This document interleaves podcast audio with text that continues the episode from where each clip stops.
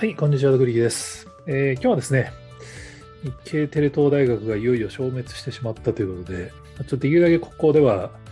ポジティブな未来の話をしたいなと思ってるんですけど、ちょっとこれはね、ちょっと個人的に非常にショックだったので、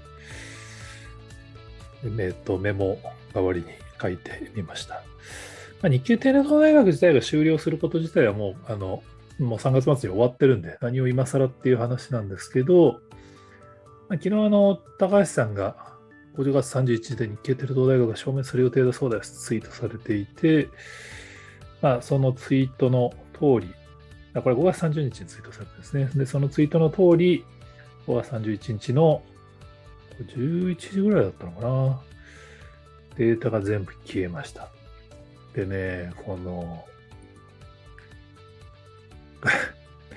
日経テレ東大学っていうアカウントがテストっていうアカウントになって、テスト DRGS、テストドラッグスってことかな？なんかその、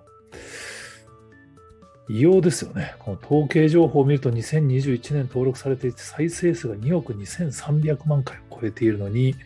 テストっていうアカウント名になって動画が一切なくなり、説明も何もない。これね、そのまあ、しょうがないとは思うんですけど、ちょっとどうなのっていうのは、やっぱちょっと個人的に本当、こまチャンネルハッキングされたみたいな感じですからね。多分これ、あの YouTube のアカウントハッキングされると、こうやってあの ID 変えられて、動画全部消されちゃって、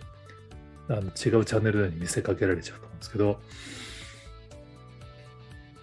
まあ、僕、ブロガーなので、ネットへのアーカイブっていうのはちょっと個人的な勝手なこだわりがあってですね、まあ、当然あの、アーカイブ維持するの難しいのは分かってはいるつもりなんですけど、まあ、結局その、最近で言うと TechCrunch と Engadget、まあ、最近って言うともう去年の話ですけどね、もう1年以上前ですけど、 TechCrunch Japan と Engadget 日本語版が、まあその、日本法人が畳む、日本法人というか、その海外展開を本家がやめることにしたんで、もう全部中止と、で削除と。で当然、あの権利は本家が持ってるんで、まあ、日本語側のチームもあのアーカイブ消去ですって全部消えちゃったんですよね。まあ、同じようなことは日経ビジネスオンラインでも、昔僕コラム書いてたんですけど、日経ビジネスオンラインもリニューアルしたタイミングで、コラムが全部消えてて、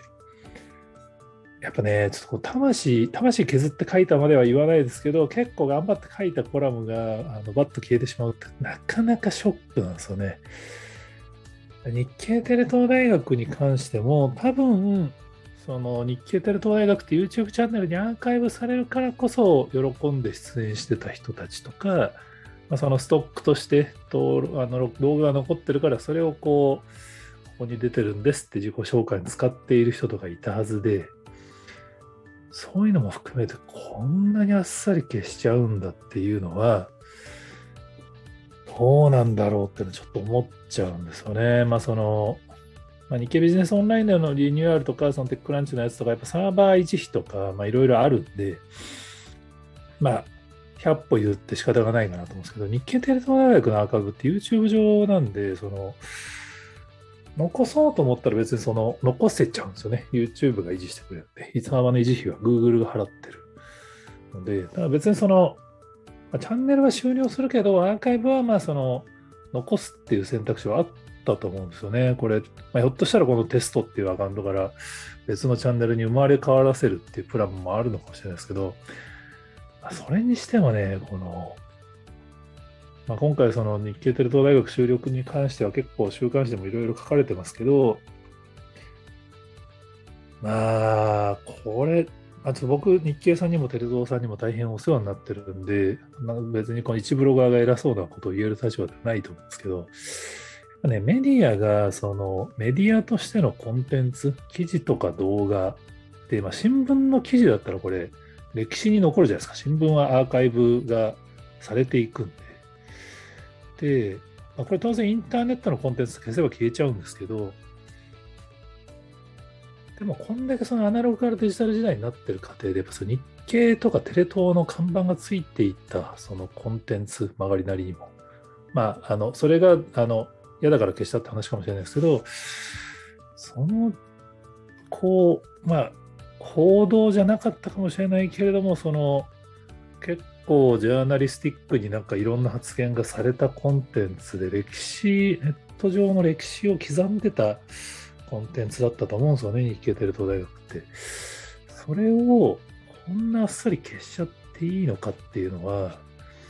これやっぱり日経さんやテレ東さんがネットのコンテンツってのはこうやって勝手に消えてもいいんだよねって思ってるっていうメッセージになっちゃうと思うんですよね。これからの日経さんとテレ東さんのそのネット側のビジネスにおける結構これは良くないメッセージになっちゃったんじゃないかなと個人的には思うんですよね。まあ、あの、少ないんですけど、僕は日経さんにもテレさんにもお世話になってるんで、あんまりその偉そうなこと言える立場じゃないですけど、これはね、ちょっと本当あの、多分社内でも相当いろんな議論があると聞いてますんで、まだ多分動画のアーカイブ残ってると思うんで、YouTube のチャンネル自体には。これ本当ね、ちょっと真剣になんとか考え、まあもうもう考え直すことないと思うんですけどね、これまあ実際、あの、6月にテレ東の株主総会があって、これ今ちょうどあの株主提案でもう30億価値があるやつをこんなあっさり消すなんて問題じゃないかっていう提案をされちゃってるから、逆にそれがあるから消さなくちゃいけなくなってる面も多分あるんじゃないかなと思うんですよね。その残してるってことは価値があると思ってることだろうっていう、続けろよみたいな感じになりかねないから、いや、もう価値がないから、もう維持することも無駄なんで消すんですっていう多分姿勢を見せたっていうことじゃないかなっていう気はするんですけど、やっぱり日経新聞、テレビ東京、まあ、テレビはアーカイブって従来残らなかったので、まあ、消えちゃうのがある意味当たり前って話かもしれないですけど、やっぱね、こう、言うてもテレビ局もその動画のアーカイブが残ってるわけじゃないですか。そこのこうなんか、こういう歴史に刻んでいるコンテンツをこうあっさり消す会社ってなってしまうのはすごい日経さんのイメージにとってもったいないと思うんで、